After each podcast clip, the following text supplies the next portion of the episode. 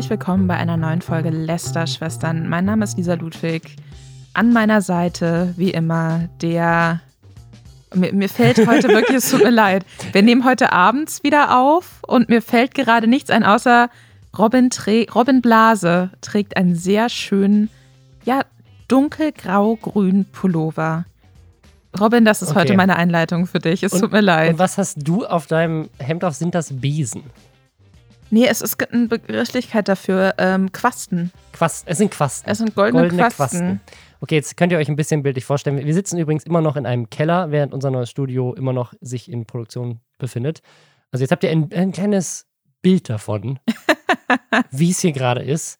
So schön. Und jetzt hört ihr, was wir an Themen mitgemacht haben. Es geht heute um eine TikTokerin, die sich die Haare am Kopf festgeklebt hat und dadurch viral gegangen ist. Einen anderen TikToker, der viral gegangen ist, weil er was mit Menstruationsprodukten gemacht hat. Außerdem gibt es News zu Instagram, zu Twitter. Sophia Thiel ist zurück. Es ist jetzt endlich klar, warum Mimi gebannt wurde. Die Kirche hat festgelegt, was die elf Gebote des Internets sind. Kein Witz, offizielle News der evangelischen und katholischen Kirche. Und dann haben wir noch ein ganz kleines Mini-Update zu Pokémon, weil es einfach immer noch das Social-Media-Thema Nummer eins ist. Es ist wirklich verrückt. Das und mehr jetzt nach Hashtag Werbung. Und zwar für HelloFresh, bei denen ihr jetzt mit dem Code Schwester21 richtig viel Geld sparen könnt. Falls ihr HelloFresh noch nicht kennt, das ist die Nummer 1 Kochbox in Deutschland. Um es mal kurz zu erklären, man wählt sich Rezepte aus, aus einer Auswahl, und dann kriegt man quasi die Rezepte plus alle Zutaten, die man dafür braucht, in einer Kochbox nach Hause geschickt. Das ist jetzt gerade in der Pandemie äh, beliebter als je zuvor. Super praktisch, weil man spart sich den Stress mit dem Supermarkt, man spart sich auch generell Planungsstress. Das ist tatsächlich der Grund, warum äh, wir das auch schon sehr, sehr länger nutzen, jetzt als die, als äh, Corona jetzt irgendwie am Start ist. Wir haben das schon mit unserer kleinen Tochter genutzt, habe ich euch ja schon mal erzählt, weil das uns so viel Energie gespart hat, äh, sich zu überlegen, was kochen wir jetzt, was wollen wir essen. Und trotzdem, also obwohl wir quasi mit einem kleinen schreienden Baby hier unterwegs waren, haben wir super leckeres Essen gehabt. Und also gerade ich in dem Szenario, der natürlich, weil meine Freundin noch irgendwie so in Mutterschutz war, habe ich sie viel bekocht und konnte sehr gut dadurch punkten, dass es äh, mit guten Rezepten sehr einfach war, sehr leckeres und abwechslungsreiches Essen zu zaubern. Also ich bin tatsächlich überzeugter Fan von diesem Konzept. Und tatsächlich gibt es wohl Studien, die sagen, man verschwendet tatsächlich auch weniger.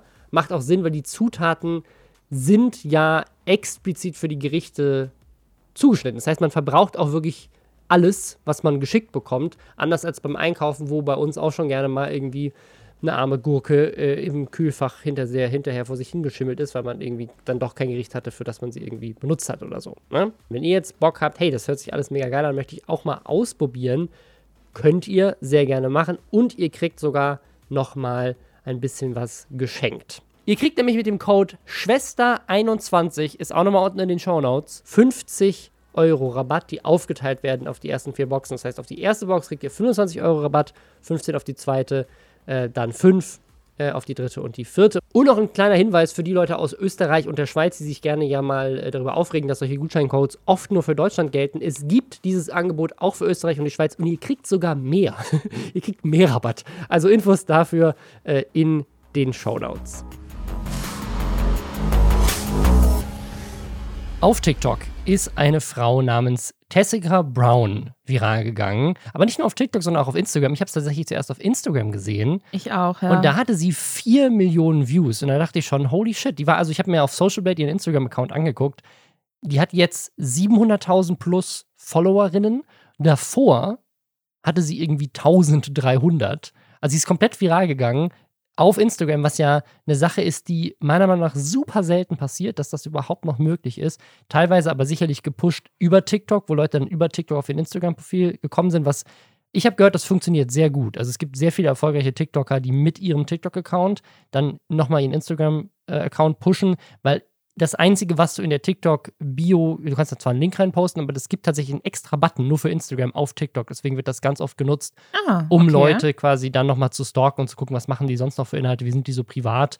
Da gehen die Leute auf Instagram. Das funktioniert sehr gut. Also die ist explodiert, ist viral gegangen. Ihr TikTok-Account Da hat dieses Video, glaube ich, über 30 Millionen Views.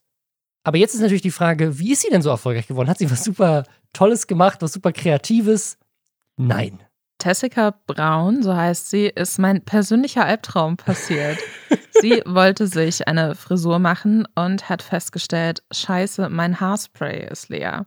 Also das ist, wie sie es erzählt. Mhm. Ne? Wir waren natürlich nicht dabei.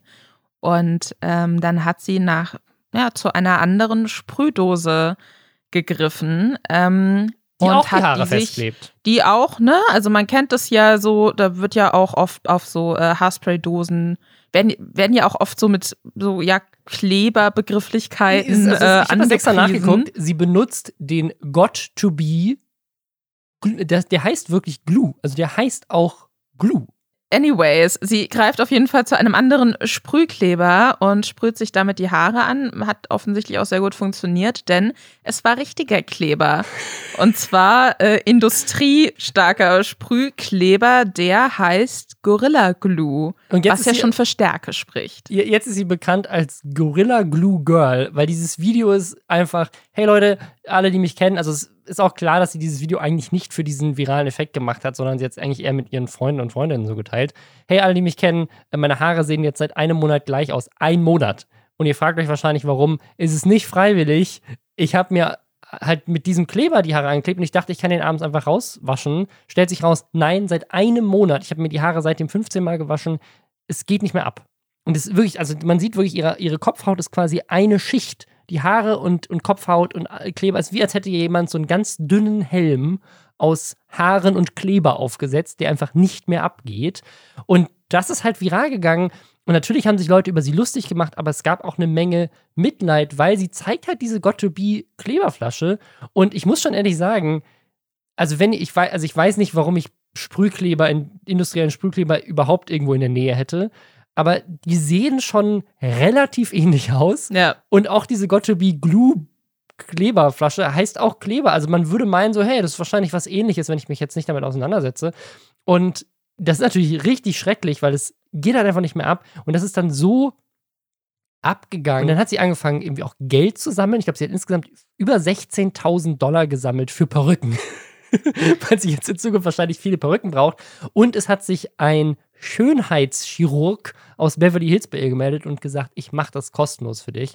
Die Sache ist, dass äh, sie mit, mit dieser Haarsituation auch schon im Krankenhaus war und die da wohl versucht haben, auch mit Aceton und so. Hat wohl nicht geklappt. Ähm, diesen Kleber abzulösen und sie hatte aber dadurch so starke Schmerzen, dass sie ja damit aufhören mussten. Ne? Also, das ist, ähm, wenn du halt das einmal da, also wie, wie kriegst du sowas wieder ab, ohne also dir dein komplettes Gesicht, deine komplette Haut auf dem Kopf wegzuätzen? Ich, also auch als ich gelesen habe, dass ein Chirurg das macht, habe ich gedacht, oh Gott, aber tatsächlich, sie mussten ihr nicht die Kopfhaut abschneiden. Sie haben wohl irgendwas anderes. Äh, Vollnarkose und auch mit Aceton, aber wohl auch mit Olivenöl und so. Der hat da irgendwie so eine Mischung ähm, hergestellt. und die Sache ist, normalerweise hätte dieses Prozedere, man muss natürlich auch sagen, USA, Klar. Ne, wenn du da selbst Zahler bist, äh, er ist auch der erste schwarze Chirurg wohl in Beverly Hills, hatte ah, ich gelesen. Ähm, ich hoffe, das stimmt, hatte ich aber so gelesen er, dieser Eingriff hätte normalerweise irgendwie 12.500 Dollar auch gekostet oder so ja. um den Dreh, ne? Weil mit Vollnarkose und da muss sie ja dann noch ein bisschen zur Beobachtung bleiben und so. Er hat das aber kostenlos angeboten für sie. Und sie hat jetzt wohl ähm, auch gesagt, dass sie dieses Geld, was ihr halt gespendet wurde, also sie hatte sich davor schon irgendwie ihren, sie hatte so einen langen Zopf hinten noch, den hatte sie schon abgeschnitten aus Verzweiflung und äh, durch diesen Eingriff sind ihre Haare jetzt aber auch befreit. Es gibt ein ähm, Video auch davon, wie sie sich so super glücklich durch ihre komplett natürlich kaputten Haare auch, ne? Wenn du da einmal Aceton auf den Haaren hattest, dann äh, ist wahrscheinlich die bessere Option sowieso eine Perücke. Aber die Haare sind jetzt befreit. Und sie soll wohl gesagt haben, dass sie halt dieses Geld, was ihr gespendet wurde, dass sie das ähm, wiederum auch spenden möchte. Also es ist nicht so, dass sie sich jetzt daran äh, groß bereichern möchte an dem Geld, was sie von anderen Leuten gekriegt hat. Was das Internet ist natürlich das Internet. Und was ist also auf TikTok passiert, wenn man sieht, ey, da kann man 38 Millionen Views mitmachen? Die Gorilla Glue Girl Challenge ist entstanden und Leute haben angefangen, sich auf TikTok auch andere Dinge irgendwo hinzukleben. Den Bart, irgendwas an die Lippe, Menschen sind manchmal echt richtig dumm.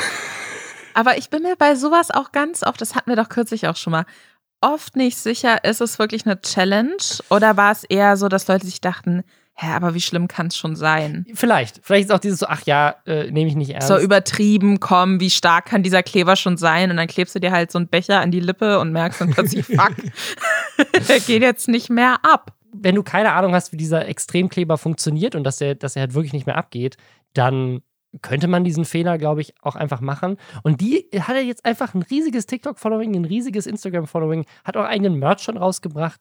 Also, ich kann mir vorstellen, dass das äh, eine der ersten Male ist, wo aus so einem richtigen Fail eine ganze Karriere entsteht. Ich finde das auch okay. Also ich, ich weiß, dann gibt es immer Leute, die sagen, äh, aus Dummheit und da dann auch Geld rausschlagen, wo ich denke, so, okay, gefühlt das komplette Internet hat sich über dich lustig gemacht dich als dumm bezeichnet. Du hattest irgendwie einen Monat lang die Todesangst, dass du nie wieder Kleber, Industriekleber von deinem Kopf wegkriegst, so, was ja auch sicherlich nicht gut für die Haut ist, dann soll sie doch jetzt ein bisschen Geld mit Merch machen. Und die Sache ist, mir hätte, ich, ich bin mir sicher, mir hätte das auch passieren können. Deswegen versuche ich immer so Sachen, die potenziell gefährlich sind, sehr, also immer irgendwo reinzupacken, wo ich sie nicht zufällig in die Hand kriegen kann. Ich musste, mein erster Gedanke war, ich habe früher, bevor ich mich so intensiver mit Make-up und Setting Sprays und so, damit Make-up auch länger hält mhm. und länger frisch aussieht, beschäftigt habe, habe ich irgendwann mal ähm, im Internet gelesen, noch studiert und keine Kohle gehabt, dass man, wenn man sich so Haarspray aufs fertig geschminkte Gesicht natürlich Augen zu sprüht, dann hält das Make-up länger. Und das habe ich gemacht. Oh Gott. Und mein erster Gedanke war, was, wenn ich mir Gorilla Glue ins Gesicht, Gesicht gesprüht Oh Gott, die Augen hätte. zugesprüht, ja. kannst nicht mehr atmen, Mund zu. Ja. Oder, oder ist, ist Haarspray nicht krass entflammbar? Ja, Darf muss man man, kann man dann noch rauchen, ohne dass man sein Gesicht Nicht, flambiert? nicht kurz danach. Okay. Gut, dass du es nicht gemacht hast. Nein, das, äh Also, äh, sagen wir mal so, ich habe es probiert und dann habe ich gemerkt, dass die Flamme vom Feuerzeug so sehr groß und dann war ich so, ach so, ja stimmt, ich habe ja Haarspray in meinem Gesicht. Whoopsie. ähm, ja. Okay, das ist die Geschichte von Gorilla Glue Girl, falls ihr euch gewundert habt, was da abgeht auf TikTok und Instagram. Jetzt wisst ihr Bescheid. Es gibt noch eine andere Person, die auf TikTok gerade viral gegangen ist. Und zwar nennt er sich selber der CEO of Tampons. Ja, äh, der TikToker, der TikToker heißt Chris Petrone. Oder Chris, Chris Patron- Patron. Wahrscheinlich Amerikaner Chris Patron. Patron. Und der ist viral gegangen mit über 4 Millionen Likes auf TikTok und sehr, sehr, sehr vielen Kommentaren, indem er quasi so ein ähm, TikTok gemacht hat aus seinem Badezimmer, indem er so zeigt, dass er da so eine Packung Tampons stehen hat, eine ähm, Packung, ähm, ja, so Slip-Einlagen und noch so ein bisschen andere Sachen. Und zwar, weil ihm aufgefallen ist, so als alleinstehende Mann irgendwie, dass er halt so, er möchte ja, dass sich jeder da wohlfühlt. Und es gibt ja auch, glaube ich, so mehrere Memes auch dazu, so, oh nein, ich bin eine Frau und ich krieg meine Tage und jetzt bin ich bei diesem Typ zu Hause und jetzt muss ich mir so einen Tampon aus Toilettenpapier zusammenbauen oder ich möchte meinen Tampon entsorgen und der hat keinen Mülleimer in seinem Badezimmer, was mache ich jetzt? Und genau in diese Meme-Nische äh, t- trifft dieses TikTok-Video quasi. Aber Äh, nicht nur dieses eine. Also ich ja. scrolle gerade durch seinen TikTok-Feed und der Mann ist wirklich der CEO of Tampons. Es gibt auf diesem Kanal ungelogen mindestens 50, 60 TikToks, wo er über diverse Orte, wo er Tampons versteckt hat, äh, welche er kauft, was er benutzt, äh, gibt auch Tipps äh, in die Richtung. Also es ist ein bisschen, also es, es wechselt so ein bisschen zwischen, ey, voll der coole Move, so, ist, du denkst mit, ist nett, fühlen sich sicherlich Frauen, die bei dir zu Hause hinkommen, äh, fühlen sich da irgendwie gewertschätzt und auch irgendwie willkommen, coole Sache. Aber gleichzeitig nimmt es so einen richtig weirden Touch. Als wäre es seine Lebensaufgabe. so Es ist so seine Lebensaufgabe geworden. Und er nennt, also es ist wirklich, das steht in seiner Bio, steht CEO of Tampons. Und er macht halt nur TikToks dazu die ganze Zeit. Und der, der eine, der jetzt, der, der jetzt viral gegangen ist, hat 13,5 Millionen Views. wo er darüber redet. Aber davor sind halt 50 andere TikToks, die nicht viral gegangen sind, wo er genau das Gleiche macht. Das ist ein bisschen seltsam. Auch ein sehr, sehr unangenehmes äh, Video von ihm, wo er an einer ungetoasteten äh, Toastscheibe mit einem Loch drin und ich glaube Senf oder Ketchup, ich bin mir gerade nicht sicher, und einer Wurst zeigt, wie er äh, Geschlechtsverkehr hat. Mhm. und, und ich, ich bin so ein bisschen. Und, und ich weiß nicht, also ich habe das Gefühl, es ist so ein bisschen. Das hat nur 70.000 Views. Ich, ich habe so manchmal, ich hab manchmal das Gefühl, es gibt so Leute, denen darf man nicht sagen, gute Idee, das macht dich jetzt zu einem Good Guy. Weil dann wollen sie immer, weißt dann brauchen sie dieses High weiter. Dann brauchen sie das, dass man, dass sie immer neue Sachen machen, um sich so zur Feminist Icon oder so äh, krönen lassen zu können. Und ich glaube, er ist jetzt so sehr, ich glaube, das ist jetzt seine Identität.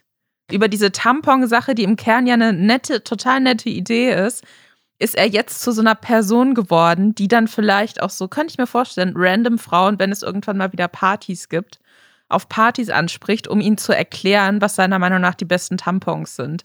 Und ich finde, da hört's auf. Das ist jetzt eine komplett ein komplett fiktives Szenario, was ich mir gerade in meinem Kopf ausgemalt habe. Deswegen möchte ich ihn dafür nicht kritisieren, weil wir wissen nicht, ob es passiert ist.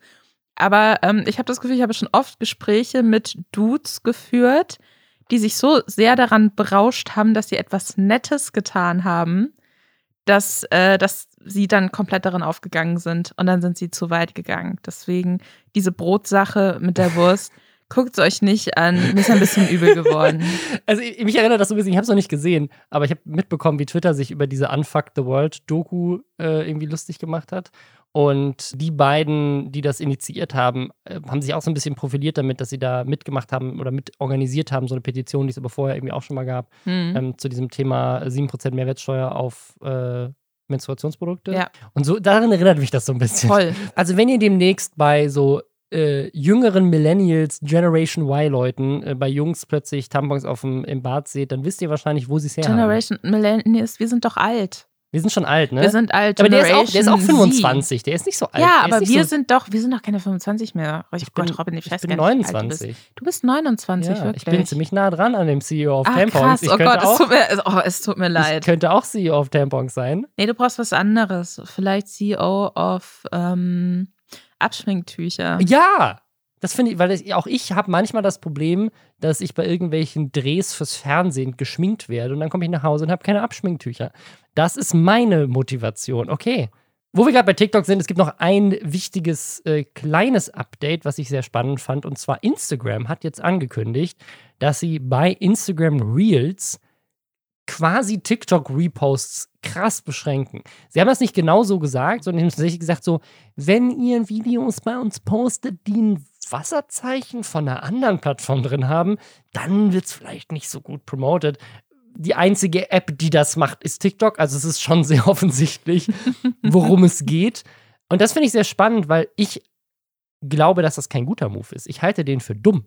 Weil alles, was ich auf Instagram sehe, sind Reposts von TikToks. Das ist wirklich mein, wenn ich irgendwas von Instagram Reels mitbekomme, dann nur, weil ich dort auf Instagram ein lustiges TikTok entdeckt habe, was jemand bei Reels gepostet hat. Voll. Mehr Content sehe ich nicht. Ist klar, es gibt Leute, die posten denselben Content, so wie übrigens auch unsere Gorilla Glue Girl äh, Frau, die hat das auch sowohl auf Instagram als auch auf TikTok gepostet, aber nicht als Repost. Und einfach, weil sie ja selber das Video produziert hat, hat sie es halt einfach auf beiden Plattformen hochgeladen. Das war jetzt zu kurz für Reels, also hat sie es einfach als normales Instagram TV-Video hochgeladen. Aber ich, also ich glaube, dass das Instagram extrem beschränkt, weil die Leute müssen sich jetzt entscheiden, nutze ich Instagram Reels, eine Plattform, wo selbst Instagram neulich gesagt hat, ja, irgendwie unser Videoangebot ist nicht ganz so geil. Also Instagram hat ja selber neulich gesagt, dass sie Instagram TV, normale Instagram-Videos im Feed, Stories und Reels, dass es einfach viel zu krass ist und keiner richtig durchblickt und es gibt keine richtige Suchfunktion, alles ist irgendwie kacke und dass sie da irgendwie nochmal ran wollen. Und jetzt machen sie die Nummer eins Quelle für guten Content auf ihrer Plattform kaputt. Ich weiß auch überhaupt nicht, was sie sich ähm, davon versprechen? Weil, also haben die das Gefühl, wenn Leute auf Instagram sind und da sich die Reels angucken und sich denken, oh, auf TikTok gibt es ja viel geilere Videos, dass sich dann alle bei Instagram abmelden und nur noch auf TikTok abhängen? Glaube ich nicht. Weil für mich, ich mag das auch total gerne. Alles, was ich über TikTok weiß, beziehe ich über Instagram, weil ich keine Lust habe, mich auch noch bei TikTok anzumelden. Und deswegen, also das würde mir sehr wehtun, wenn ich, wenn mir das weggenommen werden würde. Ja, finde ich ein bisschen fragwürdig. Ich hatte aber kürzlich auch, und da habe ich jetzt keine, da weiß ich die Quelle nicht mehr, aber eine Freundin hatte das in ihrer Story geteilt, dass Instagram wohl auch nicht mehr so gerne möchte, dass Leute ähm, quasi Posts von anderen Leuten in ihren Stories teilen. Hä? Das ist doch die Nummer eins Möglichkeit, Ja. andere Leute zu entdecken. Ja, natürlich, sondern sie wollen lieber, dass man originären Content für seine Stories macht. Also, ich meine, die sind ja aber auch nicht dumm. Die werden ja Daten haben. Und vielleicht zeigen die Daten, dass Leute Stories halt eher abbrechen, wenn sie irgendwie ein, ein Foto da sehen und anstatt dass sie irgendwie Original Content da sehen. Und dann ist ihre Logik, okay, wir, wir, wir beschränken das einfach, wir fordern Leute auf, es weniger zu machen und dann bleiben Leute länger dran. Aber am Ende des Tages funktioniert der Algorithmus ja jetzt schon so, dass wenn Leute eine Story abbrechen, dann wird die denen nicht mehr so häufig angezeigt, oder? Ja. Also die Leute entscheiden ja selber, ob sie die Story von jemandem gucken oder nicht. Und ins, also mein, mein Story-Feed ist so lang, ich habe so viele Stories oben bei mir. Ich gucke nie alle von allen Leuten, weil es Nee. einfach viel zu viel ist. Ich gucke immer so die äh, ersten paar und äh, klar, da fallen, da fallen ein paar Leute irgendwann hinten runter, weil sie plötzlich ganz hinten bei mir in der Liste sind, weil ich ein paar Mal nicht draufgeklickt habe. Ähm, also deswegen, ich finde es sehr seltsam. Aber warte mal, es gibt doch auch noch Instagram TV. Oder ist das jetzt Reels? Nee, das ist. ja, genau. Willkommen bei Instagram und der ich bin gerade so, Moment. Nee, also Instagram TV das ist, ist das, die was- langen das Videos. sind die langen Videos, Ja. die länger als eine Minute. Also es, äh, pass auf, es funktioniert Okay, so. Bitte. Stories sind nur 24 Stunden lang online und die dürfen 15, 15 Sekunden lang sein. Instagram Reels sind länger online, dürfen auch nur 15 Sekunden lang sein. Instagram TV darf länger als eine Minute sein und du kannst es auch in deinen Feed posten. Da werden die Videos dann aber nach einer Minute irgendwie angehalten und du wirst zu Instagram TV weitergeleitet.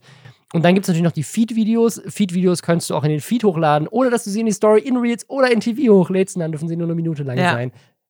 Komplett unkompliziert. Aber das hat Instagram ja auch selber erkannt und gesagt, sie wollen das ändern. So viel dazu. Jetzt seid ihr aufgeklärter, wie Instagram funktioniert. You're welcome.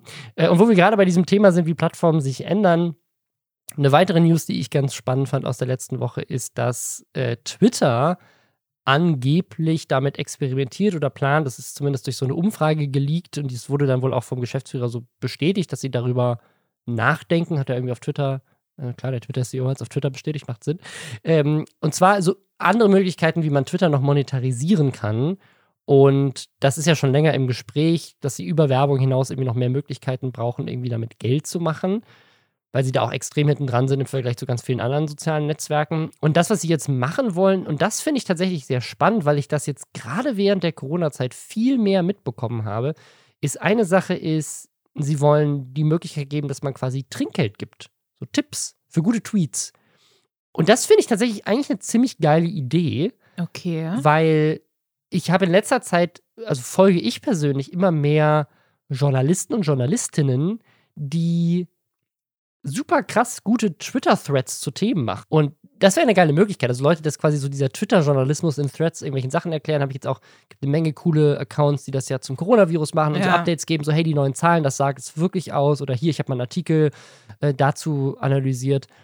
Und da die Möglichkeit zu haben, so hey, ist ein geiler Tweet, äh, gebe ich mal irgendwie ein paar Cent an, an Trinkgeld oder sowas, wäre irgendwie eine coole Möglichkeit, auch, auch diese Kreativität auf Twitter noch mehr zu monetarisieren, weil bisher ist ja abseits von, also mein, auf TikTok geht es inzwischen auch, aber abseits so von YouTube und Twitch, die damit groß angefangen haben, auf keiner anderen Social Media Plattform wirklich möglich, so auch mitzuverdienen als jemand, der diese Plattform ja auch mit richtig gutem Content bereichert. Da würde ich mich jetzt nicht zuzählen auf Twitter. Könnt mir trotzdem gerne alle folgen.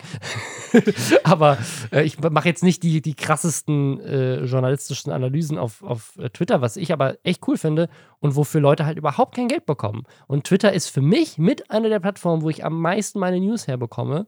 Und da wäre ich, glaube ich, auch bereit, ab und zu mal irgendwie so zu sagen, so, hey, hier, gebe ich so wie Reddit Gold so ein bisschen. Ich habe gerade voll die Sinnkrise, weil ich so überlegt habe, so, ja, Journalisten, die so tolle, wichtige Sachen auf Twitter machen. Und stand Mittwochabend ist mein letzter aktuellster Tweet. Äh, da geht es um Colin Farrells Penis. Also deswegen, also auch solche Leute muss es geben Jetzt auf muss ich Twitter. kurz den Twitter den Tweet raus oder was ist das denn hier?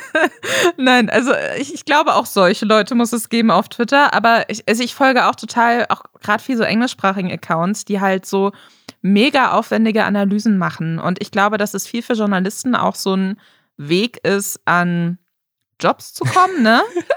ist ein guter Tweet. Warum hat er nur 45 Likes, Leute? Ihr müsst alle Lisa auf Twitter folgen. Ist jetzt so ein bisschen sad. Bitte folgt mir auf Twitter. Anti-alles, Lisa. Ähm, Es gibt auch noch andere Sachen, die sie vielleicht monetarisieren wollen. Lustig, das Lustigste fand ich Undo Send. Das ist eine Option, wo sie überlegen, so, hey, will ich, da, also die fragen ja erstmal nur ab, würden Leute dafür Geld bezahlen. Du hättest quasi 30 Sekunden Zeit, nachdem du einen Tweet gesendet hast, bevor ihn irgendjemand sieht, indem du ihn nochmal löschen kannst. Was einfach das, wenn dafür Leute Geld ausgeben, ist das dümmste Feature, von dem ich je gehört habe. Du könntest doch einfach selber 30 Sekunden warten, bevor du auf. Ja. Also, hä? Ich habe hab Geld für das Premium-Twitter ausgegeben. Das gibt mir immer noch mal 30 Sekunden nach, zu realisieren, wie dumm mein Tweet war, nachdem ich schon auf. Das, diese Realisation kommt immer erst, nachdem ich auf Absenden gedrückt und Leute darauf reagiert haben, dann wissen ja die meisten Leute Ja, auf Twitter, die so ein Feature gebrauchen könnten, erst ob es dumm war oder Genau. nicht. Bevor wir jetzt weiter reden über zwei YouTuber, beziehungsweise eine YouTuberin und ein YouTuber, eine davon ist zurück, der andere ist für immer verschwunden. Mimi und Sophia Thiel. Das ist unser nächstes Thema. Davor machen wir noch einmal Hashtag Werbung. Und zwar für Disney Plus und Star. Star wird am 23. Februar jetzt integriert als sechste Welt von Disney Plus. Wer Disney Plus schon kennt, der weiß, da gibt es Marvel, Pixar, Star Wars, National Geographic und Disney. Und jetzt eben auch Star. Also es ist ein weiterer Teil von Disney Plus, kein separates Angebot. Bedeutet einfach, man kriegt jetzt mit Disney Plus mehr Serien, mehr Filme und mehr Originals. Und Star ist jetzt das Angebot für Leute, die Drama, die Spannung, die Nervenkitzel wollen. Da sind zum Beispiel jetzt Filme dabei wie Die Royal Tenenbaums oder Grand Budapest Hotel, Moulin Rouge, ein Film, den, den ich sehr gerne nochmal jetzt als Erwachsener sehen möchte, weil meine Schwester hat diesen Film wirklich, also da, da waren wir auch schon Teenager natürlich, aber die hat ihn täglich geguckt gefühlt. Und ich habe ihn so oft gesehen, dass er mir als Teenager wirklich. äh, ich, konnte den quasi nur von, vom irgendwie im Nebenraum sitzen, schon mitsingen. Ich würde ihn gerne noch mal mit einem frischen, erwachseneren Blickwinkel gucken. Freue ich mich drauf. Solche Sachen wie Pretty Woman und so weiter. Das sind aber natürlich auch teilweise Filme, die jetzt nicht unbedingt was für Kinder sind. Und damit Disney Plus weiterhin ein sicheres Umfeld für Familien bleibt, gibt es natürlich auch die Möglichkeit mit Hilfe von Parental Control auf Disney Plus die Möglichkeit mit Kindersicherung einfach die volle Kontrolle zu behalten für die Inhalte, was da abrufbar ist und was nicht. Also, mit Star kommen jetzt tausende Stunden an Drama, Spannung, Spaß und Nervenkitzel dazu. Und ihr müsst euch einfach nur anmelden auf disneyplus.com, falls sich das spannend anhört. Die ganzen anderen Sachen von Disney Plus natürlich auch weiterhin spannend, kann ich auch sehr empfehlen. Star gibt es wie gesagt ab dem 23.02. und insgesamt kostet Disney Plus nur 8,99 pro Monat oder 89,90 Euro pro Jahr und ist jederzeit kündbar. Alle Infos und Links zu disneyplus.com auch nochmal in den Show Notes. Ich würde sagen, wir fangen mal mit Mimi an, weil wir hatten das schon. Mimi ist ein großer YouTuber, hatte glaube ich über 800.000 Abonnentinnen, ist sehr erfolgreich gewesen mit ähm, seinen Videos, wo er extrem krass analytisch, fast schon detektivisch rangeht, gerade besonders bei Prank-Contents und Leute so hops nimmt, indem er offenlegt, dass ihre Pranks zum Beispiel gefaked sind und hat sich da, das hatten wir auch schon erwähnt letztes Mal, ein bisschen eingeschossen, so auf Leon Mascher. Die beiden hatten quasi ein jahrelanges, episches YouTube-Beef mit Videos, die hin und her gingen. Und jetzt ist er vor kurzem gelöscht worden, nicht nur sein Kanal, sondern auch ein Zweitkanal. Und es war irgendwie ein bisschen intransparent, weil er hat irgendwie keine Warnung bekommen, er hatte auch irgendwie keinen Strike. Plötzlich war der Kanal einfach weg und er hat selber behauptet, YouTube hätte ihm nicht verraten, warum. Dann hat YouTube gesagt, sie prüfen das. Dann haben sie gesagt, ja, der Bann ist gerechtfertigt. Und dann haben sie ihm mitgeteilt, warum. Und das hat er jetzt offengelegt auf Instagram, weil er auf YouTube nicht mehr posten kann, hat er das auf Instagram gemacht. Und die Story ist ein bisschen seltsam. Und zwar hat er wohl vor Monaten einen Strike bekommen auf seinem Hauptkanal. Und dann hat er auf einem Zweitkanal bei dem ich mir nicht so ganz sicher bin, ob er den quasi dann erst angelegt hat oder ob er den vorher schon hatte. Auf jeden Fall Ich ist hatte das. das so verstanden von seinem Instagram-Video, in dem er das erklärt her, dass, ähm, dass es den Kanal vorher schon gab, aber dass er den nicht Es gab kein Content genutzt hat. Weil dieses Video, was er dann hochgeladen hat, das hat er am 28. Mai hochgeladen. Da gab es, das ist also letztes Jahr, ähm, da gab es noch kein anderes Video auf diesem Kanal. Und so wie ich das äh, jetzt nachvollziehen konnte, zumindest so wie es dargestellt wurde in seinem Instagram-Ding, hat er auch danach nie wieder was hochgeladen. Das war wirklich das einzige Video auf diesem Kanal. War ein Video, was er am 28. Mai hochgeladen hatte, nachdem er am 19. Mai zwei Strikes hatte. Und wenn man zwei Strikes auf YouTube bekommt, dann kriegt man eine kurzfristige Upload-Sperre. Dann darf man für 14 Tage. 14 waren's, Tage nichts ich. posten. Und wer gut Mathe kann, kann sich ausrechnen, zwischen dem 19. und dem 28. Mai lagen mehr als 14 Tage. Ja, weniger als 14 Tage. Sie kann nicht gut Mathe. Dass es auch noch so einfach ist. Und wer so klug ist wie So ich, ein weiß, guter- 5 plus 5 ist 11. Ein guter Self-Own erstmal. Ja, ja, okay. Also, ja, wie gesagt, er hat auf jeden Fall innerhalb dieser 14 Tage halt ein Video hochgeladen. Was natürlich in diesem Kampf zwischen Mimi und Leon Mascher ich auch ein bisschen nachvollziehen kann, weil das natürlich so ein bisschen tagesaktuell ist. Ne? Da, da geht der Streit hin und her. Es gab wohl diesen Beef, das, ich glaube, das war wirklich gerade auch als dieser Beef mit Unge war, wenn ich es jetzt richtig verstanden habe in seinem Instagram-Video. Also, das war gerade aktuell. Da hat Leon Mascher irgendwie auch Unge angegangen. Er musste darauf reagieren. Also, ich, ich kann mir gut vorstellen, dass doch einfach so, ein- das war halt ein brandaktuelles Thema, wo Geschwindigkeit halt auch zählt, um so einen Vorwurf nicht im Raum stehen zu lassen. Was ja generell, also es trifft generell auf dieses Beef zu. Ne? Sobald er einen Video macht, ist es schon relativ smart, relativ schnell eine Antwort zu machen. Und da ist so eine zweiwöchige Upload-Sperre natürlich ungünstig. Weshalb er dieses Video dann auf seinem Zweitkanal hochgeladen hat. Man muss jetzt fairerweise, also zur YouTubes Verteidigung, dazu sagen, das Video wäre sonst nicht auf diesem Zweitkanal erschi- erschienen. Der hat diesen Zweitkanal vorher nicht genutzt, hat den hinterher nicht genutzt. Und es wäre ein Video, was, so wie ich das jetzt äh, in Erinnerung habe, wahrscheinlich auch einfach so auf seinem Hauptkanal sonst erschienen wäre. Das heißt, der Vorwurf, den YouTube jetzt macht, ist, du hast quasi mit einem anderen Kanal die Upload-Sperre umgangen, die wir dir aufgelegt erlegt haben für diesen Kanal. Du hast quasi einen anderen Kanal genutzt, um die Sperre zu umgehen. Und das würde natürlich unsere Sperren ein bisschen sinnlos machen, wenn man einfach einen anderen Kanal nutzen kann, um dann die Videos hochzuladen. Man Und verstößt ja auch gegen die allgemeinen Geschäftsbedingungen, oder nicht? ist sicherlich steht das da drin. Ich weiß es nicht, ich habe es nicht geprüft. Wenn es nicht drin steht, wäre es ziemlich blöd, weil dann bin ich mir sicher, dass äh, Mimi hier auf jeden Fall im Recht ist. Was so ein bisschen seltsam ist, ist der, ist der Verlauf dieser Dinge. Also A, er ist nicht der Erste, der das gemacht hat. Ich sage jetzt nicht die Namen, weil ich nicht will, dass diese Leute jetzt nachträglich von YouTube gebannt werden. Ich möchte hier nicht verantwortlich sein, dass im Zweifel irgendjemand auf den Deckel bekommt. Aber es gibt andere sehr große YouTuber, die in der Vergangenheit Strikes bekommen haben. Die hatten, die haben dann nicht einen extra Kanal angelegt, soweit ich weiß. Es gibt aber auch einen, bei dem steht, glaube ich, in der Kanalbio oder stand bis vor kurzem in der Kanalbio, dass ein Zweitkanal stand drin, so habe ich angelegt für den Fall, dass ich einen Strike bekomme oder weil ich mal sogar einen Strike bekommen habe, wenn ich das richtig in Erinnerung habe. Das hat auch jemand auf Reddit geschrieben. Und es gibt aber auch andere YouTuber, von denen ich ganz sicher weiß, die haben Zweitkanäle, die haben Vlog-Kanäle und so weiter und die haben auf diesen Kanälen gepostet, während sie einen Strike auf dem ersten Kanal hatten. Die haben dann nicht, muss man dazu sagen, Videos da gepostet, die sonst auf dem Hauptkanal erschienen wäre, was glaube ich daran liegt, dass diese Kanäle oft kleiner sind Hm. und die auf dem Hauptkanal einfach mehr Geld bringen und es gibt ja nichts Zeitkritisches in den meisten Fällen. Das heißt, wenn du diese zweiwöchige Upload-Sperre hast, ist das ärgerlich, aber dann lädst du halt deinen normalen Content, den du sonst auf deinem Zweitkanal machst, weiter hoch und hebst dir die guten Videos dafür auf, wenn die Sperre wieder weg ist und dann verdienst du damit mehr Geld. Deswegen passiert das selten. Aber er ist auf jeden Fall bei weitem nicht der Einzige, der das je gemacht hat, würde ich behaupten. Und das andere, was komisch ist, ist, dass diese permanente Sperrung ohne Warnung, ohne Hinweis, hey, wir haben das entdeckt, kannst du da mal aufklären oder sowas, was da passiert ist, einfach acht Monate später kam. Irgendwie acht Monate später anscheinend gemerkt, dass das passiert ist und ihn dann gesperrt. Es kann natürlich auch sein, dass es jemand acht Monate später gemeldet hat, weil sie, weil irgendjemand ihm halt da einen reindrücken wollte. Also wir haben das gerade auch nochmal nachgeguckt. Es gibt anscheinend Videos aus dem April unter anderem, wo es um zwei Strikes äh, geht äh, gegen Mimi. Und Also äh, das müssten eigentlich die beiden gewesen sein, weil sonst hätte er, also hätte er noch relativ, wenn das im Mai war, relativ kurz darauf ja, nochmal einen bekommen. Also vielleicht war es auch gar nicht im Mai, sondern im April und das irgendwas ist mit dem Datum falsch, aber äh, auf jeden Fall, wir haben gerade ein Video gesehen von Herrn Newstime, wo er quasi auf zwei Strikes eingeht, die äh, Mimi im April 2020 bekommen hat. und da ging es wohl unter anderem um Cybermobbing.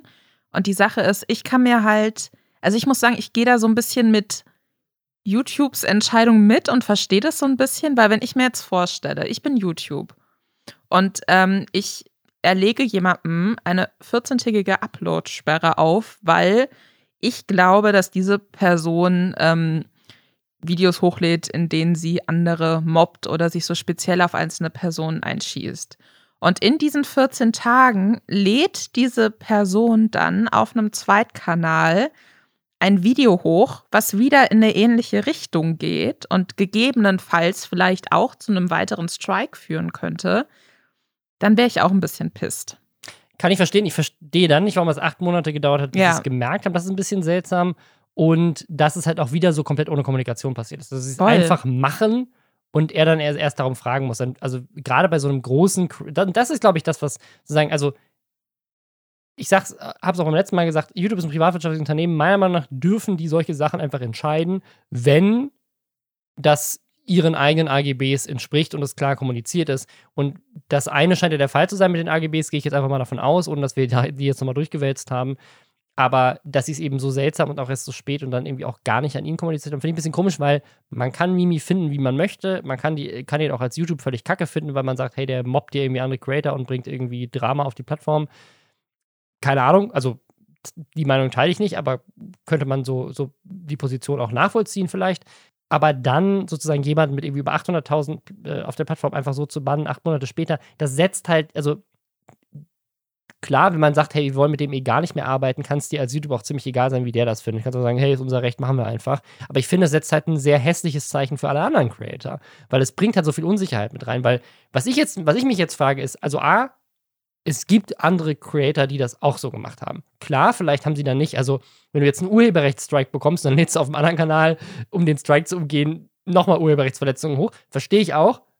Das ist bei den anderen YouTubern nicht so gewesen. Also diese haben wahrscheinlich dann keine Videos gemacht, wo sie ähnliche Fehler gemacht haben, für die sie, für die sie den Strike bekommen haben, so wie das jetzt vielleicht bei Mimi der Fall war, wissen wir nicht. Aber ja. Könnte das man vermuten. ist eine Spekulation von uns jetzt oder von mir in dem Aber Fall. trotzdem sozusagen, die AGBs sind ja dann ziemlich cut and dry. So entweder steht da drin, du darfst während der Zeit, egal wo auf YouTube, nichts hochladen. Und dann ist das so, und dann müsste man mhm. eigentlich alle anderen an demselben Standard messen. Oder aber da muss ganz genau drinstehen, hey, wenn du dann die, dasselbe Vergehen auf dem anderen Kanal machst. Weil was ich mich auch frage ist, Mimi ist ja bei weitem nicht der einzige YouTuber, der zwei Kanäle hat. Er ist sogar eher noch eine Ausnahme, weil er er hatte ja eigentlich nur einen, er hat den anderen eigentlich gar nicht benutzt äh, oder hat ihn dann quasi nur als Ausnahme benutzt. Aber es gibt ja eine Menge Creator, die wirklich eben genau das machen. Ne? Also wenn man sich jetzt mal zum Beispiel LeFloid als Beispiel nimmt, der hat seinen LeFloid-Kanal, die machen auf Dr. Freud Gaming und dann hat er noch mit Flip Floyd seinen Vlog-Kanal. Wenn jetzt LeFloid gestrikt wird, keine Ahnung, hat irgendwie Bildmaterial benutzt von Joe Biden und das wird gestrikt, keine Ahnung was, ne? Hypothetisches mhm. Szenario. Dürfte er dann, also wenn das zweimal passiert und er kriegt diesen 14 Tage Bann, dürfte er dann auf Kanälen wie Dr. Freud und Flip Floyd gar nichts mehr hochladen für diese 14 Tage?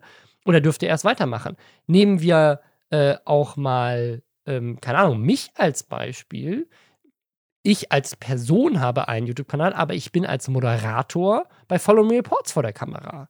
Dürfte ich in den zwei Wochen, wenn ich auf meinem Kanal, der mit mir als Person assoziiert ist, einen 14 Tage Upload-Strike bekomme, dürfte dann Follow Me Reports als Funkformat keine Videos mit mir drin hochladen, obwohl der Kanal mir nicht gehört.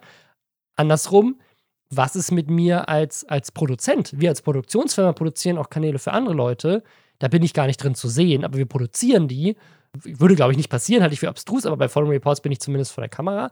Aber sozusagen solche Fragen stellt man sich dann natürlich. Und es wird natürlich bei Leuten wie LeFloid ist es viel klarer, weil der ist bei all diesen drei Kanälen vor der Kamera. Die sind alle drei mit ihm als Person assoziiert. Bei einem davon sind auch noch andere Leute involviert. Also das wird dann so ein bisschen strange. Dürfte zum Beispiel auf Dr. Freud dann äh, jemand anderes aus dem Team noch Videos hochladen, aber Floyd dürfte nicht mehr drin vorkommen für zwei Wochen. Es ist alles strange und ich habe keine klare Antwort, weil solche Sachen halt Unsicherheit reinbringen. Das äh, finde ich auch. Ja, aber wenn, wenn ihr ähm, Mimi vermisst, äh, er ist jetzt auf Instagram, auf Twitter, auf Twitch unterwegs, äh, möchte da groß ähm, jetzt da starten und wird wohl auch rechtliche Schritte einleiten. Ich würde jetzt sagen, wir reden jetzt über eine andere YouTuberin, die freiwillig von YouTube gegangen ist, nämlich Sophia Thiel. Ich glaube, da haben wir hier im Podcast auch drüber gesprochen. Das ist jetzt schon zwei Jahre fast her, was richtig krass lange ist. Kommt mir überhaupt nicht so lange vor. Aber Sophia Thiel ist eine relativ große Fitness-YouTuberin, würde ich jetzt einfach mal sagen. Und die hat vor zwei Jahren einfach so einen harten Cut gemacht und hat einfach gesagt, so, ich bin jetzt weg und hör auf. Und jetzt hat sie das tatsächlich auch zwei Jahre durchgezogen, hat jetzt nochmal ein Video gemacht, wo sie so ein bisschen aufklärt, was passiert ist. Und es ist eine ziemlich emotionale Story, die, glaube ich, wir haben es ja schon ein paar Mal gehabt, dieses Thema YouTuber Burnout. Sie sagt selber von sich, sie findet den Begriff Burnout falsch und mhm. will das auch gar nicht von sich sagen. Aber, Aber klingt schon so. Es klingt ich. so und ich, also ohne, ich meine, das ist ja tatsächlich eine psychologische Diagnose, die können wir nicht treffen. Kann auch, also ist Quatsch, aber sagen, ich glaube, das Gefühl, was sie beschreibt, ist zumindest ein Gefühl, was ich von anderen Leuten schon als Burnout habe beschrieben bekommen und auch, was einfach generell, ob man es jetzt Burnout nennen will oder nicht, ganz viele andere Content Creatorinnen teilen. Was sie nämlich sagt, ist, also es ist dieses nicht Nein sagen können. Das ist auch ein Problem, was ich auch immer noch habe bis heute, aber ich versuche da das zu verbessern. Also, weil du kriegst mit zunehmender Größe, kriegst du halt einfach mehr Anfragen. Und da meine ich jetzt gar nicht so Product Placement Sachen, das ist auch ein Thema sicherlich, aber mehr so diese, diese, du kriegst Chancen. Also du kriegst Chancen irgendwie hier was zu moderieren oder hier bei einem Fernsehdreh zu machen. Ich habe jetzt gerade neulich, ähm, habe ich eine Fernsehsendung angeboten bekommen. Da sollte ich eine Fernsehsendung oder weiß nicht, ob das dann auch stattgefunden hätte, aber sie haben mich zumindest in Erwägung gezogen für eine Fernsehsendung. Das Ding ist nur, das wären zwölf Drehtage in einem Monat gewesen. Mhm. Plus Reise, weil das wäre quer durch Deutschland gewesen. Und das hätte ich halt nicht machen können. Never ever. Also jetzt aktuell in der Pandemie eh nicht, weil dann hätte ich meine Freundin komplett allein mit unserer Tochter gelassen für irgendwie einen ganzen Monat, wenn man die Reisetage mit reinrechnet. Und da habe ich dann auch Nein gesagt, weil es so krass offensichtlich war, dass es nicht geht. Aber in der Vergangenheit habe ich auch schon öfters Sachen angenommen, wo ich dachte so, geile Chance, das ist ein Tag. Und dann kommt der Nächste und sagt, hey, kannst du hier Speaker sein? Dann sage ich, ja, geile Chance, ist dann nur ein Nachmittag. Und dann kommt irgendjemand anderes und sagt hey, kannst du uns hier noch beraten als Firma? Dann sage ich, ja klar, mache ich. Und dann plötzlich merkst du so, ja shit, das ist jetzt schon mal ein ganzer Monat. Und das ist mit dem Grund, warum auf meinem YouTube-Kanal so wenig online geht. Also solche Sachen kann ich, kann ich auch einfach teilen. Das hört man von ganz vielen anderen Leuten. Und ich bin ja wirklich noch im Verhältniswesen klein zu ihr und zu ganz anderen Leuten, die irgendwie Millionen von Abos haben da kommen die Einfragen, Anfragen ja nur so reingeprasselt. Und deswegen verstehe ich auch, warum viele ein Management haben, weil es einfach, glaube ich, auch helfen kann, so eine schwere Entscheidung, wem sage ich ab und auch dieses Gefühl, weil mir fällt es auch wirklich schwer, Leuten abzusagen, weil das ist ja irgendwie, fühlt sich gemein an. Dazu muss man ja auch gar kein äh, Influencer sein, ne? Klar. Also ich glaube, dass es generell für voll viele Leute schwierig ist, Nein zu sagen. Für mich war das auch immer das Allerschlimmste. Ich glaube, das, ich glaube, es ist auch immer ein Fehler zu sagen, es ist eine Chance. Ja. Weil die Leute wollen ja auch was von dir. Du arbeitest denen, die wollen deine Zeit, deine Arbeitskraft und dafür bekommst du Geld. Das ist nicht so, dass dir jemand jetzt einfach nur irgendwas anbietet und dann musst du der Person dankbar sein, weil sie dir eine Chance gibt, sondern äh, die Person profitiert auch davon, sonst würde sie dir das überhaupt nicht anbieten. So es ist im Endeffekt eine Transaktion irgendwie. Ich habe kürzlich auch einen Buchdeal abgesagt, weil ich das neben einem kommenden Vollzeitjob und einem wöchentlichen Podcast und einer monatlichen Kolumne nicht auch noch machen kann. Und ja. ähm, ich glaube, das ist, wenn man so zum ersten Mal merkt, wie gut es tun kann, Nein zu sagen, das ist mega wichtig. Mhm. Und ähm, ich muss auch sagen, als ich dieses äh, Video von ihr gesehen habe, also das, das hat mich wirklich berührt. Also ich hatte ja. davor noch nicht so wirklich ich habe jetzt nicht groß Videos von der geguckt, weil ich nicht so in der Fitness-YouTube-Ecke abhänge, sage ich mal. Aber auch, wie sie so mit sich kämpft und immer wieder auch davon spricht, dass sie da Kontrolle verloren hat und sie hat versucht, Kontrolle über ihr Leben wieder zu kriegen und mhm. dann irgendwie hat, hat sie nicht mehr richtig Diät halten können oder wollte keinen Sport mehr machen und dann ist alles noch schlimmer geworden und also das ist, also ich hatte wirklich das Gefühl, oder es klang nach so einer krassen Abwärtsspirale. Und ich bin, also ich habe mich tatsächlich für sie gefreut, dass sie dann vor fast zwei Jahren offensichtlich doch die Stärke hatte zu sagen, nein, jetzt mache ich hier gar nichts mehr. Weil das ja. schaffen ja viele nicht. Finde ich extrem bewundernswert. Was bei ihr natürlich noch dazu kommt, das finde ich auch super faszinierend. Das ist natürlich jetzt ein Punkt, der sehr individuell auf sie zutrifft, aber sie hat ja auch einfach unglaublich viel trainiert. Also sie, sie redet davon von wegen so, ich habe ja dann schon runtergefahren und habe statt vier Stunden am Tag nur drei Stunden am Tag trainiert. Mhm. Ich so, what the fuck?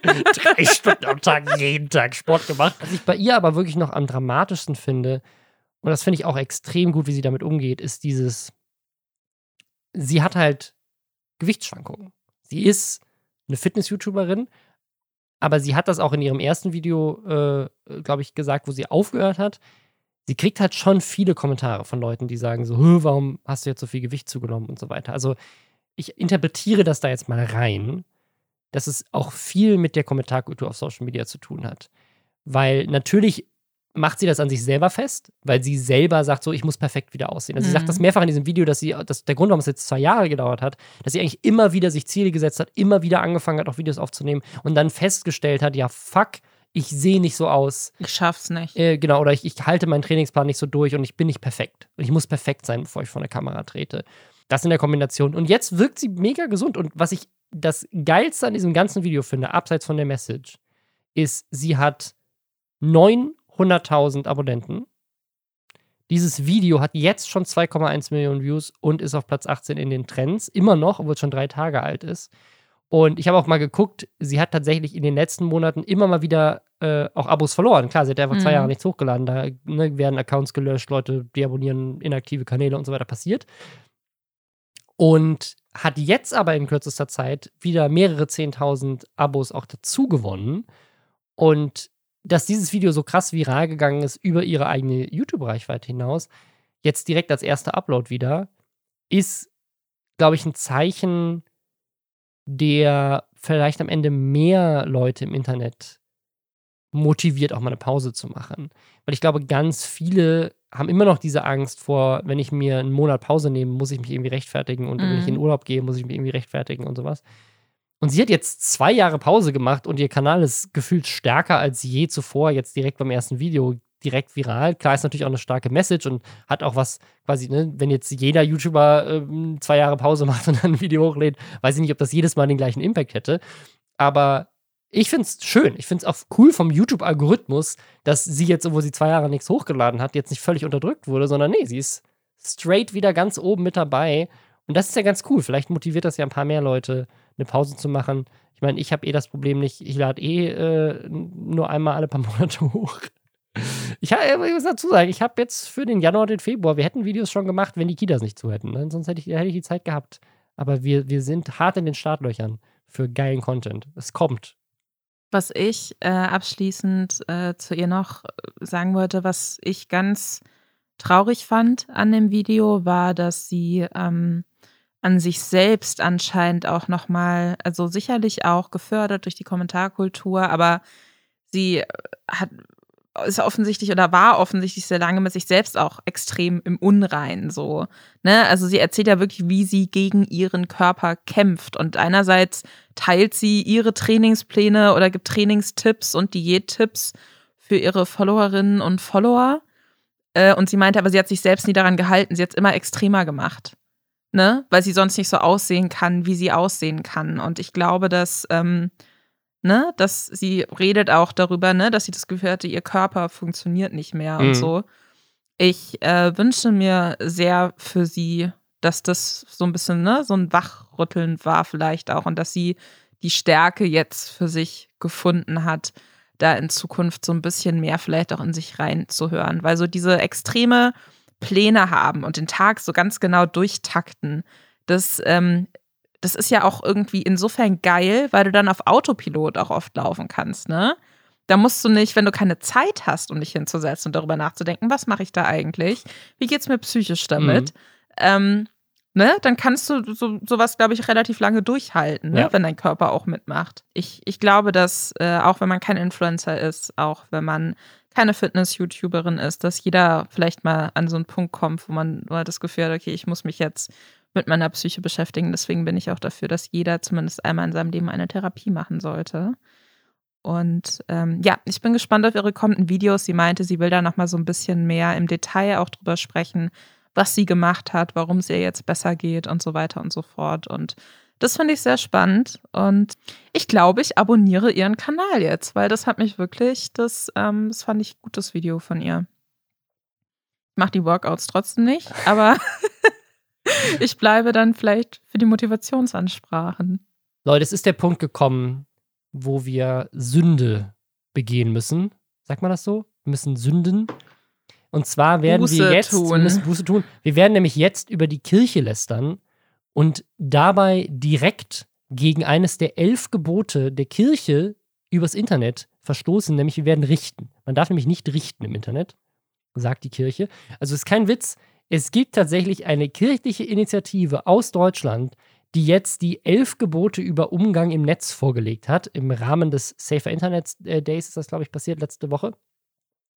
Das wirkt so ein bisschen skurril. Es ist aber tatsächlich wohl nicht nur die Kirche, aber es ist eine Initiative wohl der Katholischen Akademie in Berlin und dem Kulturbeauftragten der Evangelischen Kirche Deutschland. Es ist aber gleichzeitig auch mitfinanziert von der Kulturstaatsministerin und man findet diese elf Gebote tatsächlich auch auf der Website der Bundesregierung. Also es geht so ein bisschen auch über die Kirche hinaus. Jetzt nicht so, als hätte einfach die evangelische Kirche gesagt, so, wir machen jetzt die elf Internetgebote.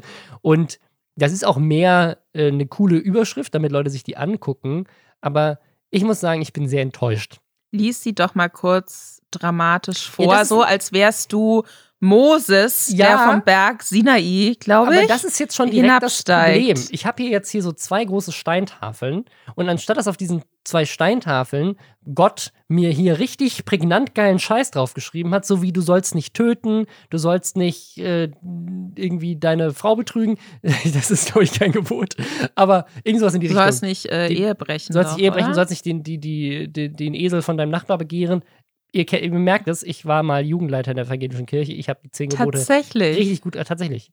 Äh, ich habe ich hab keine Ahnung, was die zehn Gebote sind, aber ich konnte sie mal sehr gut. Ähm, Kann das Vater unser immer noch auswendig, mega weird. Ich auch. Aber das Problem ist hier jetzt, die zehn Gebote sind halt richtig catchy und deswegen haben die auch so gut funktioniert über die letzten paar Jahrtausende, weil du eben genau weißt, was du zu tun hast und was du zu lassen hast. Die zehn Internetgebote sind mir ein bisschen zu schwammig und da bräuchtest du auch eher mehr so 30 Steintafeln, weil die eigentlichen Gebote sind immer so zwei, drei, vier Wörter und das eigentliche Gebot muss dann aber erstmal, zumindest ist es so auf der Seite der Bundesregierung, erstmal in so zwei riesigen Absätzen erklärt werden, was damit gemeint ist. Ich lese aber jetzt erstmal die Überschrift. Ich, ich bin jetzt Moses. Du sollst Empörung unterscheiden. Du sollst dir Zeit lassen. Du sollst sachlich werden. Du sollst Abstand halten und sich nicht, äh, sich sie, also. ja, Moses? Dir, du, soll, du sollst Abstand halten und dir nicht gemein machen. Du sollst dein Gegenüber im Netz respektieren. Du sollst dein Gesicht zeigen. So, das wäre jetzt schon missverständlich, weil heißt das, ich soll jetzt im Internet plötzlich immer mein, mein äh, Fake-Profile im Internet sind ab jetzt von der Kirche verboten, Leute. Ist aber damit gar nicht gemeint, aber so würde ich es interpretieren. Du sollst vor allem den Widerspruch schätzen. Du sollst berührbar bleiben und dich entrüsten. Was? Du sollst dich schämen können und Beschämung vermeiden. Du sollst Anstand und Recht unterscheiden. Also die sind auch, die sind auch in sich widersprüchlich. Du sollst sachlich werden und dich entrüsten und Empörung unterscheiden, aber nicht richten. aber was denn jetzt? Soll ich mich, soll ich mich entrüsten oder soll ich Empörung vermeiden? Das ist so ein bisschen wie, als würde man so random einmal so Altes und Neues Testament so durchmischen. So im Alten Testament immer alles scheiße und alle sind permanent Sünder und Gott lässt euch eure Kinder abstechen, weil er euch testen möchte. Und äh, im Neuen Testament verzeiht Jesus aber alles auch und hilft Prostituierten. Sexworkern. Zwei, zwei Fragen erstmal zu diesen Geboten. Frage Nummer eins: An wen richtet sich das? Richtet sich das jetzt an gläubige Christen, Christinnen, die vorher im Internet die ganze Zeit nur Hurensohn in die Kommentare geschrieben haben und das jetzt lesen, denken sich, oh nein, Gott hat gesagt, ich darf das nicht. Also ist das die Zielgruppe? Und wenn das nicht die, also A, was sind denn das für Christen, wenn die das brauchen, um zu wissen, dass die normalen zehn Gebote vielleicht auch im Internet gelten und du das Neue Testament auch auf das Internet anwenden könntest und auch da deinen Nachbarn lieben solltest, anstatt ihm Hate-Kommentare und Fake News in die, in die Facebook-Feeds zu, zu spammen. Oder ist die Zielgruppe einfach generell jeder? Aber wie gesagt, das ist auch mitfinanziert vom Kultusministerium. Und da ist dann die Frage, oder ist Kultusbeauftragte? Ich weiß gar nicht, ist das das gleiche? Keine Ahnung. Auf jeden Fall glauben die, dass das jetzt plötzlich was ändert und die Diskussionskultur im Internet plötzlich eine ganz andere wird wegen den elf Geboten ich meine, es wird sich nichts ändern, aber ist das ein Grund, sie nicht zu machen, wenn man zumindest einen Leitfaden hat? Vielleicht aber. Ich kann mir vorstellen, dass einfach jemand gesagt hat, hä, aber sollte hier so als Kirchen, sollten wir nicht auch irgendwas dazu sagen, wie man sich moralisch und ethisch korrekt im Internet zu verhalten hat? So ähm, Bezug nehmend auf christliche Werte oder vermeintlich christliche Werte. Dann hat irgendjemand das schnell zusammengeschrieben Und dann hat irgendjemand anderes gesagt, hey cool, lass doch die elf Gebote nennen. Dann meinte jemand vielleicht von der Kirche, aber ist das nicht gotteslästerlich, wenn wir so diese große, diese Ursteine unserer Religion irgendwie auf so lame Internet-Verhaltensregeln beziehen? Dann hat er dann gesagt, ach Quatsch, das klickt sich. Und dann wurde das veröffentlicht. Ich ja. glaube nicht, dass irgendjemand sich davon tatsächlich etwas verspricht. Ich glaube, das ist einfach nur also ja, wir, wir sind doch die Kirche, wir müssen auch jung sein. ich, ich, muss, ich muss jetzt gerade lachen, weil ein Satz darüber steht ganz fett auf der Seite der Bundesregierung als Unterüberschrift: Kulturstaatsministerin Grütters hofft auf breite Anerkennung. Also, irgendjemand erhofft sich was davon. Äh, ich, also, ich finde es zu komplex. Es ist auch zu. Also, ich musste die, den Text mehrmals lesen, um wirklich dahinter zu blicken, was das jetzt bedeutet. Und es ist halt auch nicht es ist nicht eindeutig. Die zehn Gebote sind sehr eindeutig. Zehn Gebote sagen so, hör auf. Also deswegen, ich würde vorschlagen, Lisa, wir machen jetzt die eigenen Lester-Schwestern zehn Gebote über das Internet. Nummer eins, du sollst kein Clickbait betreiben. Ähm, Nummer zwei, du sollst Mitarbeitergespräche nicht im Livestream führen. ähm, okay, ja. Nummer drei, du sollst nicht Fake News auf Facebook teilen und auch keine Nachrichten auf WhatsApp in die Familiengruppe spammen. Rassismus, Sexismus und alles andere, was mit Diskriminierung zu tun hat, ähm, sind keine Themen, über die man pro kontra diskutieren muss. Dankeschön. Okay, jetzt, ich habe jetzt kein Gebot mehr, dass das toppen kann. Vielleicht lassen wir es einfach da und geben den Ball zurück an das Lester-Schwestern Reddit, dass ihr da ein paar mehr Gebote verfasst. Und auch da, also was wir hier jetzt gemacht haben, ist hochgradig Blasphemie. Ich hoffe, Gott kann uns verzeihen. Aber ja, letztendlich ist das Gebot einfach, seid nett zueinander im Internet. Und ich finde, das steht auch in der Bibel, nur ohne Internet. Ja, voll. Jesus, ähm, Jesus hatte da ganz gute Ideen. Jesus ist auch krasses Opfer von Fake News gewesen, auch damals schon. eine, eine, eine Sache, weil ich muss immer so schreckliche Dinge, die ich im Internet gefunden habe, mit anderen Menschen teilen, sonst muss ich sie mit mir alleine ausmachen. Ich habe in irgendeinem Subreddit ähm, hat jemand so absurde Ausschnitte auch, ich glaube aus dem Alten Testament oder so, kein Plan. Im Zweifelsfall immer Altes Testament, wenn es absurd und scheiße ist, äh, geteilt. Und da gibt es äh, unter anderem wohl auch eine Geschichte, wo ein ähm, Familienvater oder so sehr unglücklich ist, weil sein Sohn gestorben ist, irgendwie sowas, äh, keine Ahnung, großes Leid. Oder seine Frau ist gestorben und dann wird er von seinen Töchtern betrunken gemacht. Die kenne ich, die Geschichte. Die dann Sex mit ihm haben. Und das steht in der Bibel. Da in der Bibel steht ganz viel abgefucktes Zeug drin. Richtig lustige Sachen. Und deswegen, ich glaube, Kirchen sind mittlerweile, deswegen sind diese Gebote wahrscheinlich auch so vage. Kirche hat Angst, auf ihre absurde Scheiße festgenagelt werden zu können. Deswegen drücken sie sich so vage aus, dass niemand versteht, was sie eigentlich möchte. Also machen die das doch inzwischen auch bei ähm, evangelische Kirche in Schutz nehmen. Ich bin evangelisch. Aber das machen sie auch bei der katholischen Kirche inzwischen, wenn sie Gutachten über sexuellen Missbrauch in der Kirche vorlegen. Dann machen sie es auch so vage, dass keiner mehr weiß. und lassen Journalisten und Journalistinnen NDAs unterschreiben. Äh, ein bisschen Kirchenlästern muss auch mal sein. Es tut mir leid, wie gesagt, alle, ähm, ihr könnt, ihr könnt äh, sehr gerne gläubig sein und diesen Podcast hören. Ich hoffe, wir haben euch nicht zu sehr verletzt. Aber ja, die elf Wir Gebote sind ja aber auch noch in der Kirche. Wir können ja über unsere eigene... Ich bin tatsächlich noch nicht ausgetreten ich und auch ich war nicht. sehr aktiv in der evangelischen Kirche. Wir machen also nicht über an, wir machen uns nicht über Gläubige lustig, wir machen uns über äh, unsere eigene Religionszugehörigkeit ja. lustig. Und das von, von, innen, von innen heraus lässt ja, ja, von innen heraus Dinge zerstören und oder besser machen. Wo wir, wo wir bei ähm, ich, ich kriege keine gute Überleitung hin. Pokémon-Karten. ähm, wir wollten euch noch mal ein kurzes Update geben zu den Pokémon-Karten, weil da gab es jetzt schon wieder so quasi drei News auf einmal. Und einfach weil das das Thema ist, was Twitch in letzter Zeit und damit auch YouTube so ein bisschen bewegt, wollen wir euch hier nicht außen vor lassen, weil unsere Aufgabe als Podcast ist ja auch ein bisschen, euch abzudaten in der Social Media Welt, damit ihr wisst, was los ist. Und da sind jetzt gerade drei Sachen passiert. Das eine ist, Unge hat sich bei Montana Black eingekauft, der Pokémon-Karten mal wieder geöffnet hat. Da war, der hat etwas ähnliches gemacht wie Logan Paul und andere YouTuber jetzt auch schon, dass du quasi bei ihm Geld zahlen konntest, damit er Packs für dich öffnet. Also du kaufst quasi einen Anteil an der Box, die er hat. Und dann sind das quasi deine Packs, die er öffnet. Da hat Unge auch mitgemacht. Und ist richtig gut dabei weggekommen. Unge ist einfach, er hat so viel Glück er hat äh, unter anderem einen Dark Glurak gezogen, der wohl. Das auch holographisch ein bisschen war. Es hat geglänzt. Ich habe es nicht ja. geguckt. Also angeblich laut der Stimme, die da, die im, im, in dem Livestream von Montana Black die Sachen bewertet hat, angeblich zweieinhalb bis 3.000 Euro. Davor hat er noch andere Karten, die. Und das ist immer so ein Ding.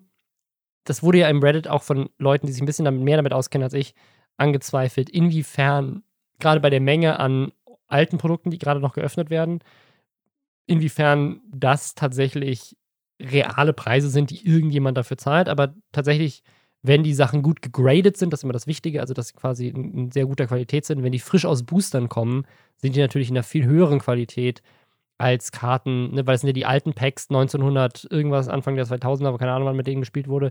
Und da haben die Leute natürlich einfach erstmal damit gespielt, da hat keiner damit gerechnet, dass die immer wert sind, dann haben die irgendwie Knicke bekommen und so weiter. Also wirklich hochqualitative Karten, die in perfekter Kondition sind gibt es natürlich immer seltener, umso älter die Karten sind. Und das heißt, jetzt Booster aufzumachen, wo die Karten noch in perfekter äh, Verfassung sind, erhöht natürlich ihren Wert. Und das kann natürlich dann sein, dass sie dann tatsächlich auch gekauft werden. Das weiß ich nicht. Und gerade jetzt, wo dieser Markt so, so krass abgeht, kann ich mir das auch gut vorstellen. Aber ja, angeblich hat er da für sein, für sein Invest äh, in diese Packs, hat er, hat er gut Gewinn gemacht. Unge, Unge, der mit allem Gewinn macht, was er tut. Mein Lieblingsding an diesem Zusammenschnitt ähm, den man sich auch echt gut angucken kann. Weil, also ich bin da emotional überhaupt nicht drin, aber ich war selbst so ein bisschen aufgeregt. Und dann, dann immer so, und dann so, oh mein Gott, noch eine Holokarte. Und dann ist so Schnitt zu allen Leuten, die da irgendwie gerade mitstreamen ja. und alle rasten komplett aus. Mein absolutes Lieblingsding daran ist, wie hart abgefuckt Trimax ist. Der wirklich, weil ich weiß nicht, ob seine Karten alle scheiße waren, aber der ist richtig so, ich glaube, das, das hat ihn mir so sympathisch gemacht. Weil wenn einfach, weißt du, wenn so Leute, man, ohne den Leuten jetzt was Schlechtes zu wünschen, ne? Aber wenn jemand einfach immer Glück hat und dann so der super mega YouTube-Millionär Unge, dem eine komplette Insel gehört, gefühlt, dann auch noch in seinen Booster-Packs lauter mega seltene Karten drin hat. Ja. Ja, vor allem, weil Trimax ja sich wirklich auskennt und das ist schon irgendwie auch richtig, das ist richtig sein Ding. Und jetzt kommen andere. Und, und er sagt noch, glaube ich, ich glaube, das ist Trimax, sagt ja. dann zu irgendeiner Zeitpunkt noch, nachdem Unge schon Glumanda und, Glut und Hologlutexo oder so hatte. Ich hoffe, ich bringe da jetzt nichts durcheinander. Ich glaube, es war auch Hologlutexo. Sagt, glaube ich, Trimax auch so, ja, und jetzt noch ein Glurak oder was. Und, und kurz darauf kommt das Glurak und ja. das ist einfach, das ist ein sehr gutes Video. Das, ähm, aber ich habe mich auch gefragt, weil da auch wieder nur Boys saßen, ist das jetzt gerade so ein YouTube-Twitch-Männer-Ding oder gibt es auch Frauen?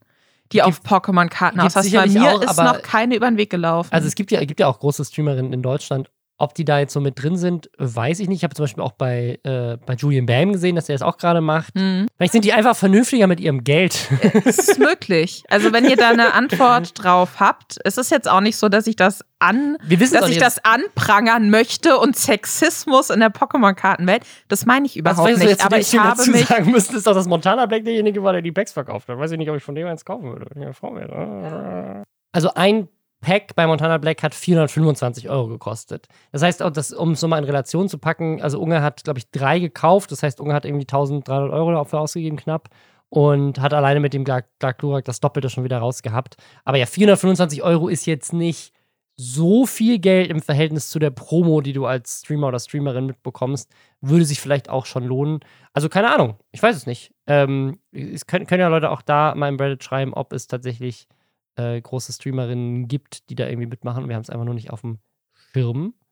Ähm, ich frage mich halt, ob es nicht einen krassen Werteverlust in Zukunft oder einen Wertverlust geben wird bei den Karten, weil es ja jetzt die Nachricht gab, dass wegen dem hohen, wegen der hohen Nachfrage, wegen dem gestiegenen Bedarf Pokémon-Karten wieder neu gedruckt oder nachgedruckt werden sollen. Und das ist, glaube ich, eine Sache, die extrem falsch verstanden wurde von sehr vielen Menschen, die wie keine mir. Ahnung wie dir.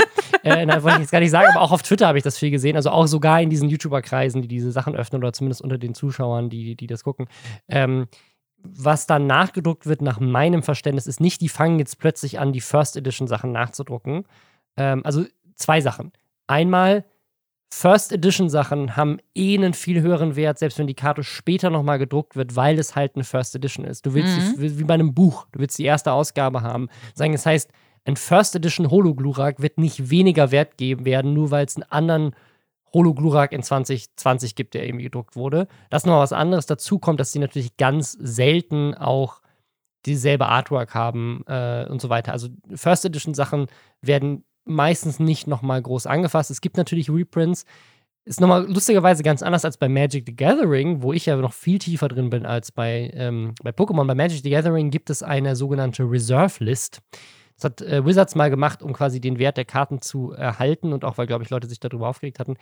Und diese Reserve List sagt, da stehen halt ein paar seltene alte Karten drauf, dass diese Karten niemals von Wizards nachgedruckt werden dürfen. Also egal in welcher Form.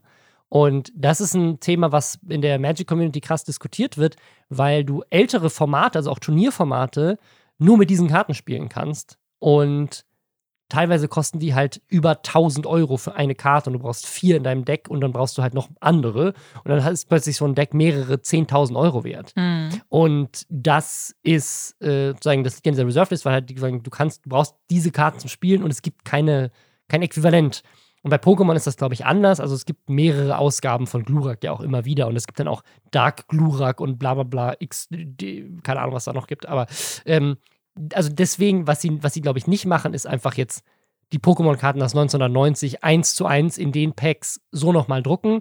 Es geht vor allem um die aktuellen Releases, was aber deutlich macht, wie krass der Pokémon-Hype, den, und da sagt auch mal einer, Influencer-Marketing funktioniert nicht, Influencer haben losgetreten, dass der Demand für aktuelle Pokémon-Karten, also die, die jetzt 4 Euro pro Pack kosten und nicht die, die 400 pro Pack kosten, dass der so krass gestiegen ist, dass sie jetzt nachdrucken müssen. Und da geht es dann um die aktuellen Releases. Ich glaube auch um ein paar andere. Aber ich, so wie ich das verstehe, geht es um die Sets, die aktuell noch in Turnierformaten auch gespielt werden, also in, aktu in, dem, in, dem aktuellen, okay. in der aktuellen Season und dem Zeug. Also da geht es um ich weiß gar nicht, wie das bei Pokémon kompetitiv funktioniert, aber bei Magic ist es so, da rotieren auch alte Sets irgendwann raus und sind nicht mehr Teil vom aktuellen Format, weil sonst würde die Anzahl an Karten, mit denen du spielen kannst, zumindest in dem Hauptturnierformat ja extrem explodieren. Ich weiß nicht, ob es bei Pokémon ähnlich ist, ich glaube aber. Und das, äh, also ich kann mir einfach vorstellen, dass sie jetzt die Sets, die aktuell noch sozusagen so in den letzten ein, zwei Jahren oder so, die auch jetzt noch verkauft werden und die, also die noch im Druck waren bis vor kurzem, da wird jetzt noch mehr gedruckt, aber nicht, sie drucken jetzt den Hologlurak aus Team Rocket 100.000 Mal, weil ja die ganzen YouTuber einen haben wollen, weil das würde sicherlich, auch wenn sie nicht First Edition sind, den Wert nach unten drücken. Ich glaube, darum geht es aber nicht. Wenn ich es richtig verstanden habe, wie gesagt, bin kein Experte, aber das ist meine Trading Card Expertise an dieser Stelle. Ähm, bevor wir hier Schluss machen, habe ich dann noch einen Wunsch okay. an die große Streamer-Hype-Bubble, für was, wo, wovon ich mir dann erhoffe, dass es auch ähm, jetzt wieder groß wird. Und zwar, es gibt das sehr gute Desperate Housewives Videospiel, was auf?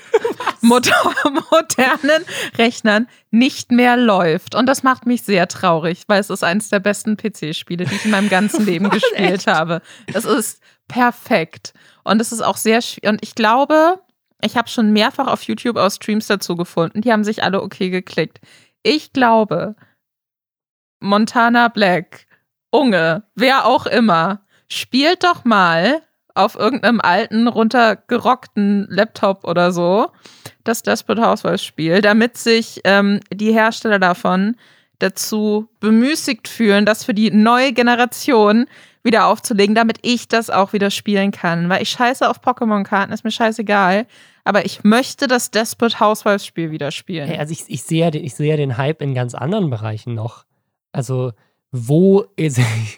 ich fände es so gut, wenn wir noch andere Hypes aus den 90ern mitnehmen. Also, wo ist denn bitte der Montana Black reißt 100 Diddle-Blätter von dem Diddle-Block upstream? Mega, ich würde es gucken. Montana Black schneidet die Tags von 100 Beanie Babies ab. Das möchte ich gucken. Und mein persönlicher Wunsch ist, könnt ihr bitte alle von Pokémon umsteigen auf Magic the Gathering. A, weil das, da kenne ich mich viel mehr aus. Und B, habe ich da eine viel größere Sammlung und ich würde gerne auch reich werden, weil ich habe tatsächlich, no joke, ich habe noch original verpackte Magic Displays. Weil ich die mal gekauft habe. Und die sind tatsächlich auch im Wert gestiegen. Die sind teilweise, glaube ich, doppelt oder dreimal so viel wert, wie als ich sie gekauft habe vor zehn Jahren oder so, weil, die, weil das damals schon absehbar war, dass sozusagen generell Magic-Karten mehr werden. Und wenn, wenn da jetzt Streamer drauf gehen würden, dann könnten die noch krass mehr explodieren. Das möchte ich bitte. Liebe Streamer, macht Magic-Unboxings. Das ist, da ist mein Money. Bitte. Okay. Mit diesen Wünschen wollen wir uns dann für heute verabschieden.